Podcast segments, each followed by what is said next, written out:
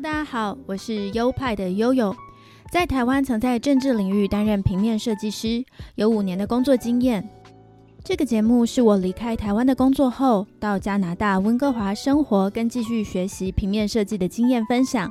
欢迎收听。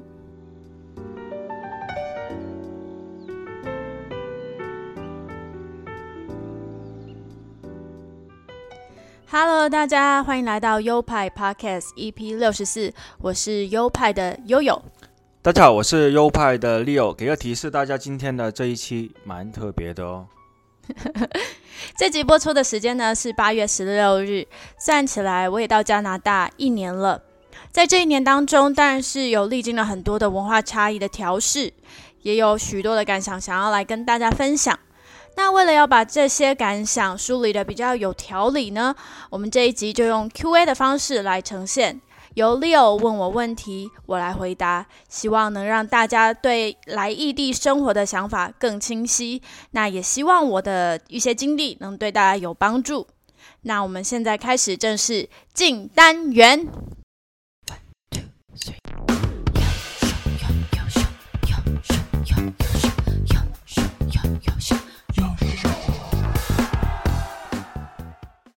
有句话是怎样说的呢？在社会混嘛，就总是要还的。我记得有一期是我是专门被采访，整一期都采访得很爽，就就一直的回答问题啦。这一期轮到我来采访悠悠了。OK，那既然关于加拿大这一期，那我想问一下一个比较，我觉得应该大家应该蛮感兴趣的问题，你觉得加拿大人怎么样呢？我觉得呢，因为国土很大，族群很多，所以可以分成各民族来看。因为这里大多数还是中国人一群、台湾人一群、印度人、韩国人、日本人、白人各有各的族群啊，其实没有真的很融合在一起。我自己的生活经验就是遇到的白人都很有礼貌、很友善，那他们真的算是很温和、很尊重人的。呃，连整个国家制度都非常的白人化，就是。就是非常重人权、非常人道的。比如说呢，加拿大这个国家会接受其他国家的难民，然后像是给移民们有免费的语言课程，很多社会福利制度都很好，像是小孩十八岁之前都有补助金可以领，六十五岁的老人如果在加拿大住满了十年，就有养老金可以领。只要在省政府健保计划下的民众，像是我，我都有被这个健保计划 cover 到。那一般我们去医院都是呃不需要付半毛钱的。那我尤其喜欢白人的工作文化，工作跟休息很分明啊。主管不鼓励加班，也比较少有出现像台湾就是假日还会临时被公司扣回去加班的状况。连带的，他们的休闲文化也非常兴盛。许多家家户户呢都有自己的露营车啊，或者是独木舟。假日可以看到有一些车子的车顶呢载着独木舟，就在公路上跑，好像就是要到哪个湖去泛舟这样子。冬天的假日就会看到很多载着滑雪板的车子，就是把独木舟换成滑雪板这样子。这样啊，大家假日就是很接触大自然。那也因为这样呢，常常可以在自然风景区看到很多专业的户外活动设备啊，像是各式各样的帐篷，看起来很好用的啊，有材质很通风不闷的，然后有那种嗯只撑着屋顶，四周可以打开的那种帐篷。还有之前我还看过可以专门吊在树上的那种行动式秋千跟吊床，就是它们可以移动。所以不管到哪一个树林里都可以使用自己搭建，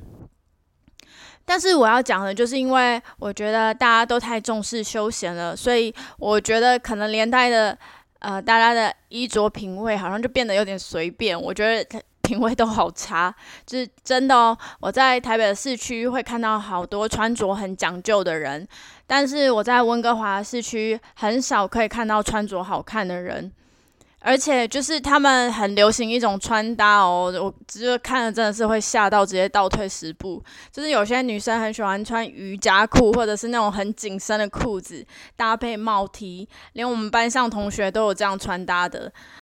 我十年前在加拿大就曾经被这样的穿搭吓到，就是尤其是他们在走楼梯走到我前面的时候，爬楼梯爬到我前面的时候，我就会看到哇，整个那个屁股这是正对着我，而且穿那种很紧身的裤子，下半身的曲线就是会一目了然，其实看了蛮不舒服的。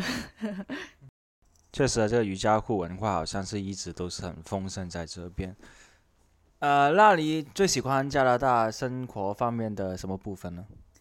啊，第一个要说的一定就是风景啦。温哥华就是最有名的就是它的美景嘛，美景随处可见，真的是很幸福。尤其我很喜欢树，这里随处呢都有两三层楼高的树。冬天下雪的时候，雪落在树上，整棵树都会变成白色的、银白色的，就像童话一样。圣诞节的时候更是浪漫。春夏天的时候呢，花都开得很夸张哦，整个城市就像一个花园，而且每朵花都像营养过剩一样，非常大，一朵玫瑰花都能像一个手掌那样大。台湾人其实环保措施做得非常好，但是在台湾的时候，我们做环保，就是我觉得啦，会有点像在执行。一种任务一样，其实根本不知道自己在保护什么。但来到这边，我才知道哦，原来我保护的就是这些山啊、树啊、水啊。会突然觉得很感动，然后也会突然觉得自己在做自己在做环保的时候特别有意义。而且看到这些很高的山啊、树啊，看到很广阔的海啊，会突然觉得变得谦卑，觉得人类凭什么破坏这一些非常美好的自然？可是我觉得比较可惜的是，加拿大人的环保意识还是不太普遍哦。跟台湾比起来，我觉得他们的政府可能是没有很严格的执行，大家还是会乱丢垃圾啊，还是会不分类啊，塑胶袋还是任意的狂用。不过现在的饮料店几乎都是纸吸管，呃，虽然我觉得那个触感很恶心，就是吸起来不太舒服。但是如果是为了环保的话，我其实也是愿意牺牲使用纸吸管的。最近到山区呢，常常可以看到很多挖土机都还在山上开垦。呃，我真的很怕几十年后温哥华的风景就没有那么美了。如果是这样的话，我真的是会觉得蛮难过的。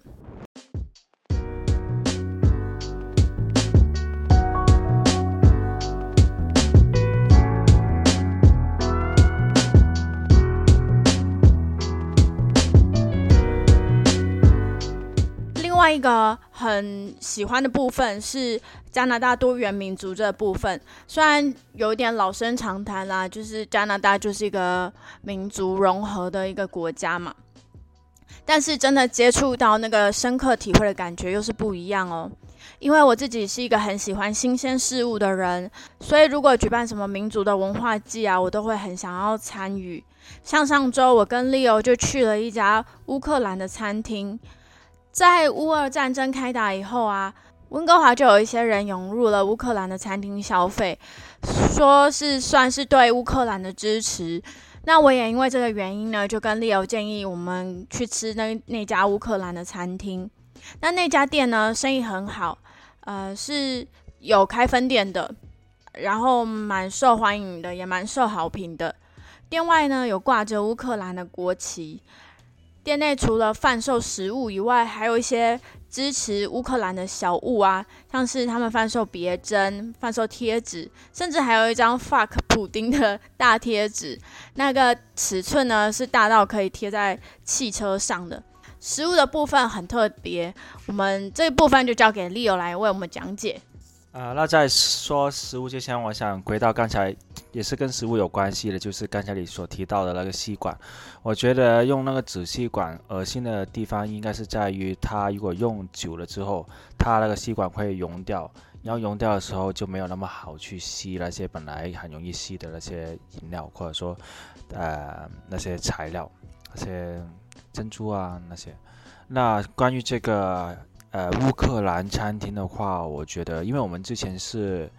无独偶有经过那一家，然后就觉得有机会可以去那里，呃，感受一下究竟乌克兰餐是怎么样的一个体验。那这次的话很有幸，那我们去到这个地方，人确实蛮多的，人山人海，一直都有人来来往往的在排队啊，买菜、买餐。我们点的那个套餐的话，算是一个呃经济实惠，然后什么都包含的一个套餐，两个人差不多啊可以填饱肚子。然后里面的话，呃有一个像是罗宋汤的一个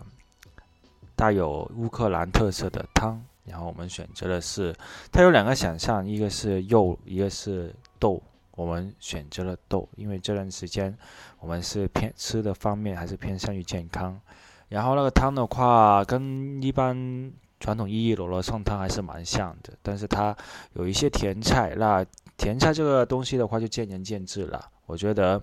啊，是给这个汤多带了一点那个特色，但同时可能个人的话，对甜菜的话，有时候还是对它这个味道的话，不是完全百分之一百的支持。所以这汤的话还是不错了，而且特别是悠悠，而且我觉得是蛮喜欢的。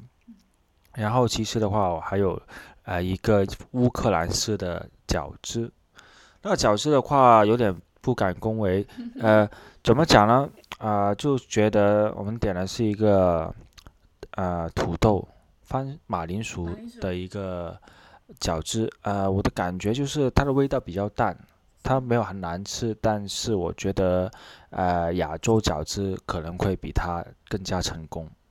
然后再后来的话，还有一个是你记得有什么吗？还呃，那个高丽菜卷。哦，对对对，高丽菜卷，因为我为什么我刚才印象不深？因为确实它的味道好像也印象不太深。呃，这这个高丽菜卷的话呢，它算是一个比较健康的一个偏向，好像是有猪肉跟那个啊菜。的选择，我们是选择了猪肉。这个的话，呃，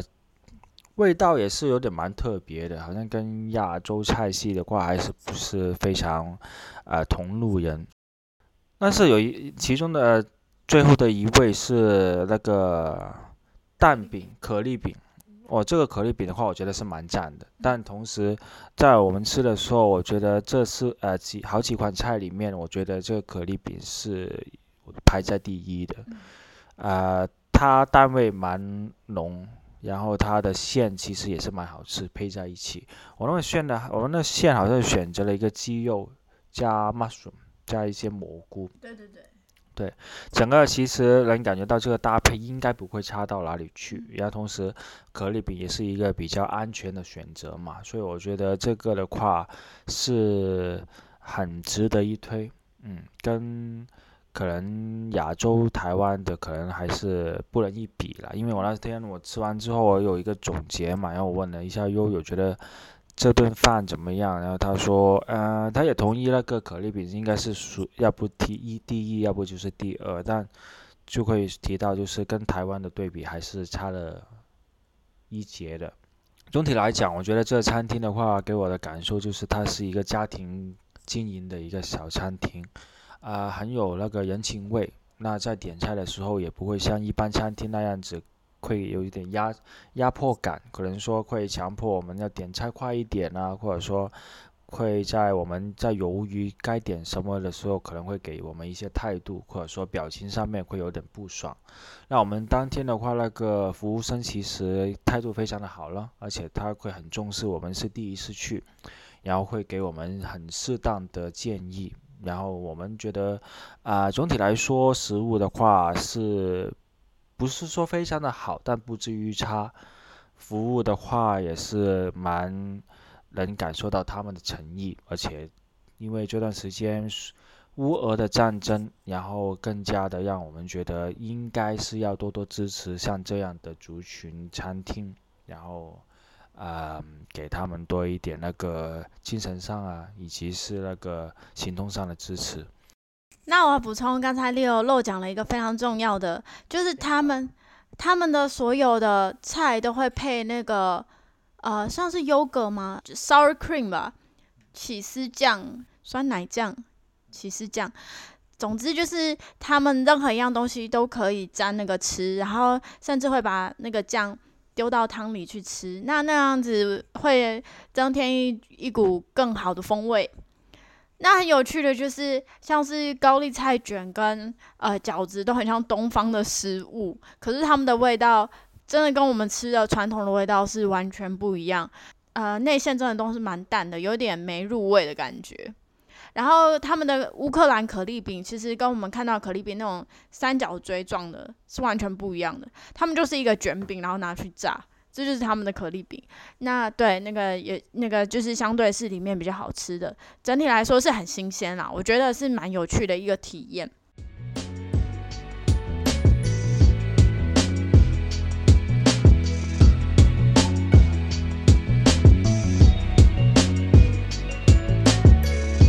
这个多民族融合的环境下呢，其实慢慢会习惯，即使对方跟我们长得不同、外观上不同，或者是语言不同，其实都跟我们差不了多少，都还是能够同理他们、感受他们。呃，我以前不行诶，以前比较少跟外国人接触，也还比较不熟悉他们的时候，我觉得就像是有一句话所说的，呃，非我族类，其心必异。就是我以前跟外国人相处。嗯，都有一种很有隔阂的感觉，甚至会跟觉得跟他们讲话不太真实。即使他们有表现情绪，可是我还是都会有一种很抽离的感觉。呃，这样讲可能比较抽象，就是好，假如说今天是看呃外国人演的演的电影，跟看东方人演的电影，我总是会觉得比较容易被东方人的情绪打动。那外国人的电影就会觉得真的好像就是在演戏一样，所以好像就是因为，呃，我觉得的外表差异太大，我不太能理解他们。但是现在因为比较习惯跟不同族群的人相处，所以会觉得，哎，我们好像其实没有那么没有那么大的不同。这一点我觉得也是我观察到蛮妙的地方。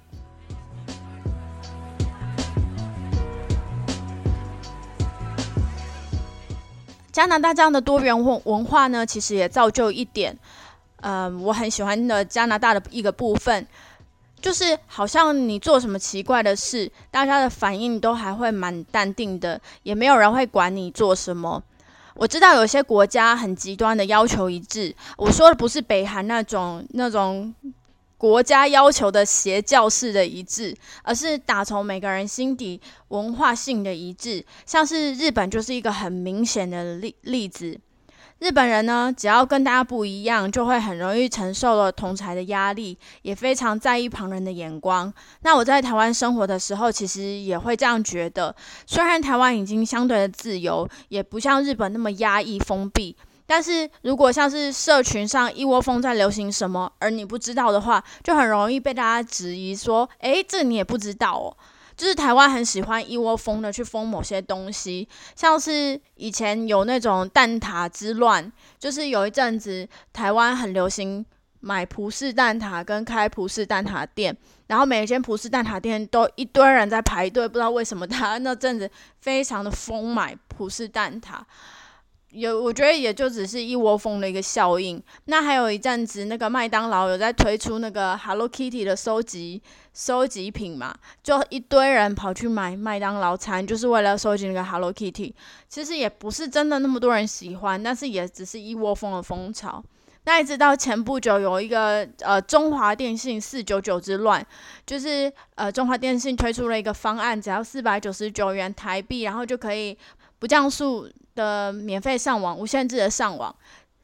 那因为这个真的很优惠嘛，就许多人原本的那种方案，他违约了也不管，就跑去排那个四九九的那个方案，就是很荒谬，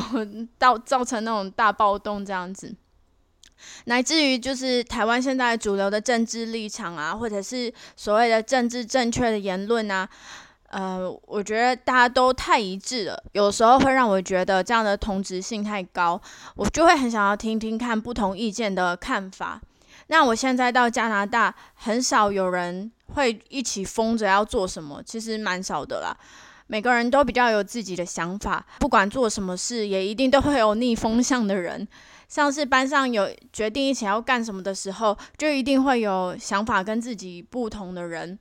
呃，比如说像是之前我们班就有一个怎么样都不肯到学校上课，他就是一定要透过那个远端上课，就就连剩下他一个人在 Zoom 上面的时候，他也是坚持不到学校，就还蛮酷的。他也他虽然跟大家不一样，但是也不会被排挤，大家也都还是跟他很好。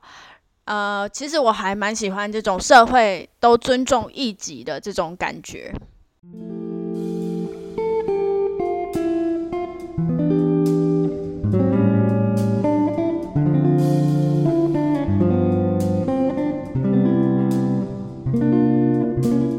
那说了那么多，我觉得很重要的地方你还没有提到，哎，就是你肯定会很想念台湾的吧？那想念的话，你会觉得台湾的哪些地方让你想念的最深呢？刚刚好像有说了一些像像是台湾坏话的事情，就是台湾人很喜欢一窝蜂嘛。但是来到这里，其实台湾的优点。更会被放大，因为来到这里，我才很深刻的体会到。台湾是一个很小而美的地方，很多值得珍惜的地方，比如说是美食啊，随处可得，这应该是大家都知道的。美食呢，就是外国人提到台湾一定会想到的，真的很夸张哦。尤其是在南部的街角巷口啊，我家隔壁什么的，一定都会找到好吃的店，而且选择很多。不然呢，像是那个 Food Panda 跟 Uber Eat 也非常方便点餐，很容易可以吃到美食，餐餐都可以吃到美食。但在温哥华，住商分离的地方，就是住宅跟市区的，往往都会比较远，往往都要开车一段时间才有看到餐厅，而且餐厅踩雷的比例蛮高的，外送也没有很方便。像是我住的地方比较偏远，就很少外送可以送到这边。那我怀念的呢，还有台湾的购物方便快速，想要买什么车子骑了就去啊，一天内一定都可以买到。如果店面里面没有的东西，上网可以订，二十四小时内就可以达到。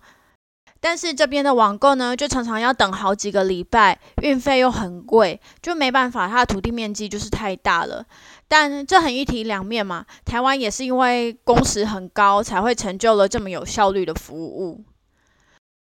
我也很喜欢台湾人普遍对政治社会都很关心，相对的加拿大人呢就比较冷感，对比之下会让人觉得台湾比较温暖，比较有人味。但这也是一体两面，台湾很关注新闻时事，导致大家就很容易像我刚才说的，很容易跟上潮流啊，会跟风啊，会一窝蜂这样子。而在加拿大比较自由，大家比较做自己的事，但从另一个角度来看，就是会觉得好像没有台湾那么热情，反而显得比较冷漠。然后我觉得台湾也是一个教育水准普遍很高的地方，也比较好沟通。在加拿大有很多人是没有念大学的，我觉得这也很影响到国民的水准。像是现在加拿大还是有人会乱丢垃圾，会破坏公物。那台湾人普遍都知道，垃圾要丢垃圾桶嘛，也会这样执行。而就像我说的，台湾的人的习惯是真的很环保，像是我周遭都有人会自备购物袋，然后会自备呃那个环保餐具。尤其是我在台北买咖啡，排队的顾客几乎都会自备购物杯，所以当我没有带杯子的时候，我都会倍感压力，就是在那排队，很想自己挖个洞钻进去。还有一点，我最最喜欢的一点就是，我觉得，呃，台湾很受日本的影响，诶，不管是之前日本统治的影响，还是现在受到日本文化的影响，台湾发展出了很多很精致的文青文化，不管是在艺术创作上啊，在商业上，或者是生活风格上，都有留下了很好的影响。台湾有很多老屋咖啡，或者是他们把日式住宅改成咖啡店啊、旅馆啊，或者是卖一些手工艺的小店等等的，都是很有文青风格的体现啊。像是有人说台南是小京都，因为他们它是一个文青风格、色彩很强烈的地方，又融合了早期读书人的传统。因为台南出了很很多医生啊，很会读书的人，它算是一个呃。教育很重的一个重镇嘛，也融入了台台式的古早味，所以有好多的商店啊、旅馆啊这些文青小店都吸引外来的观光客。我自己也很想造访，这是台湾很独特又很可贵的地方。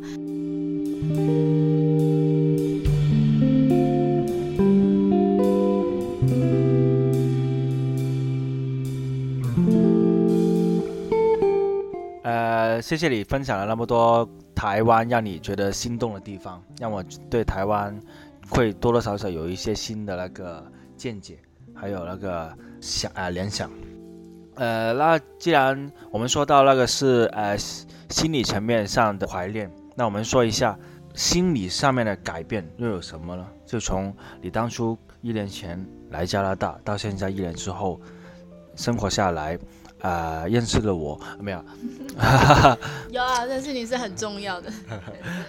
有什么内心上的改变吗？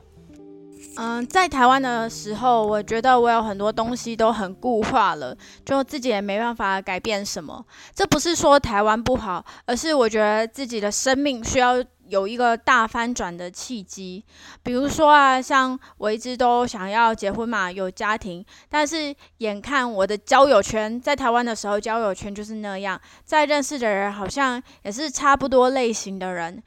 呃，像是我的个性是比较。自由冒险派的，所以我身边的人也都是这种啊，比较现代、比较自由奔放的新时代的年轻人。可能有很多都不会考虑走入婚姻或走入家庭，但是我就是想找一个呃，想要稳定成家的人啊，可以很实际的去去赚钱啊、上班啊，但是又不是一个无聊的人，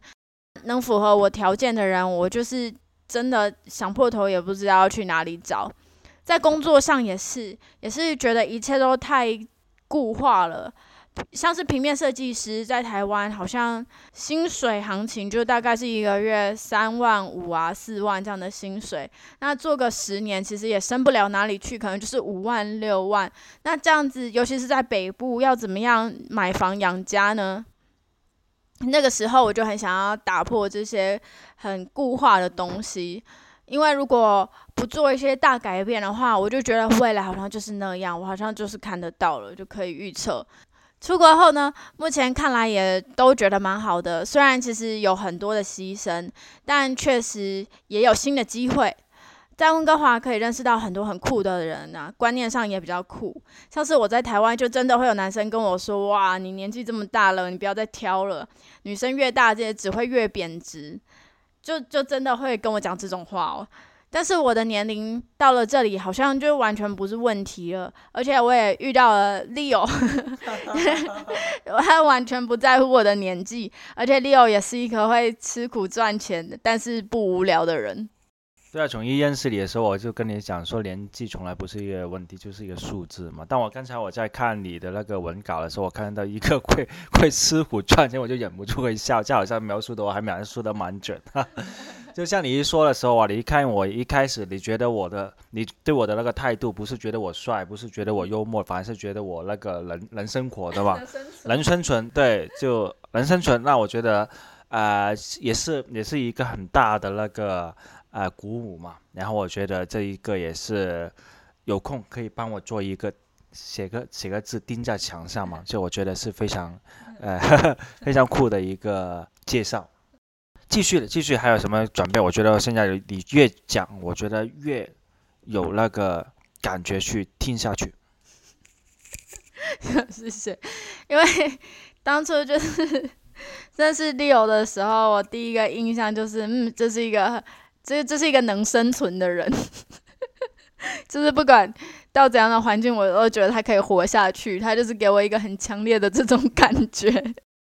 其他的面向上面，工作上，我就是期望我现在嗯在念书嘛，然后毕业毕业后赶快找一份正职，在加拿大成为平面设计师，他也是会领的比台湾的平面设计师还高的薪水。以后呢，如果我有小孩的话，还有政府的那个津贴可以补助，就比较没有那么担心未来的生活。这一方面就是也要感谢加拿大是一个其实蛮重福利的国家。如果没有办法如期成为专业的平面设计师，那我觉得像是我会中文啊，我的中文专业，因为我是中文系毕业的嘛，中文专业其实还可以在这里赚点钱，或者是到时候英文也会变好吧，就等于来到这里，我也是培养了另外一项技能，就是英文嘛。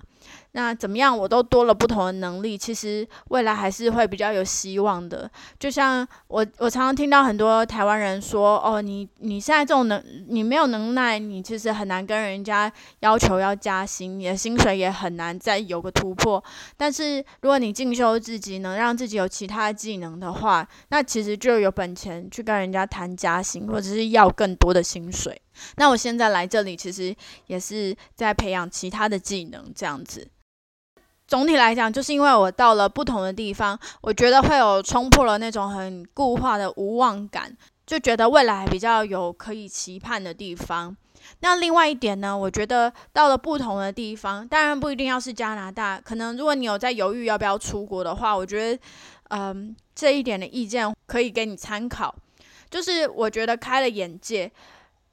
开了眼界，其实对我来讲，就是看到各种人生奋斗的样态，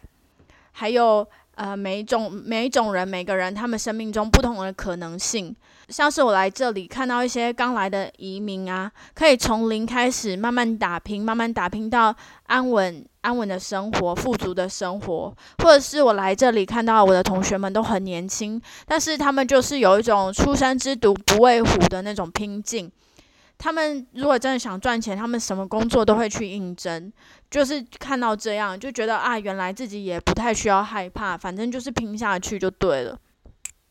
我我一直觉得眼界开，难关才会好过。就是你可以知道，辛苦是暂时的，你知道这些东西都会过去，因为你身边的经验或者是你自身的眼界可以告诉你，未来是有盼头的，甚至有你想象不到的契机，可能就在未来等你。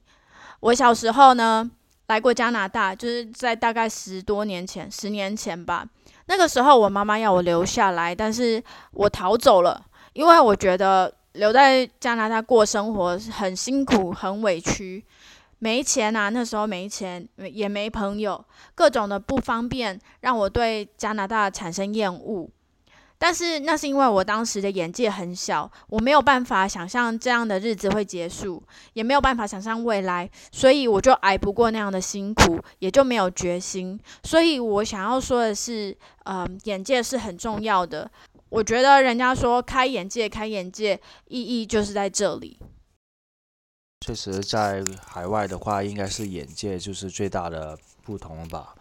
毕竟在亚洲生活的时候，还是有很大的不同。你这样说过来，我觉得我非常，因为我们平时其实交流已经很多，通过我们这段时间，其实也是很了蛮多了解你过去，所以这里面能找到一些呃之前听过的影子，然后这是算是一个重新的一个呃复盘，那我觉得让我很。更希望更加的可以让你觉得，其实，在加拿大这个有可能有时候会相对枯燥一点的地方，其实也有很多的可能性。啊，希望呃将来的话可以让你更加的喜欢这边。大概是差不多了，不然我讲来讲，不然我讲着讲着又可能跑题了。以上的内容其实就是我从各个面向来分享我待在加拿大一年的心得。我希望这些。想法呢，可能多多少少可以给大家带来一些新的东西，或者是一点不同的刺激吧。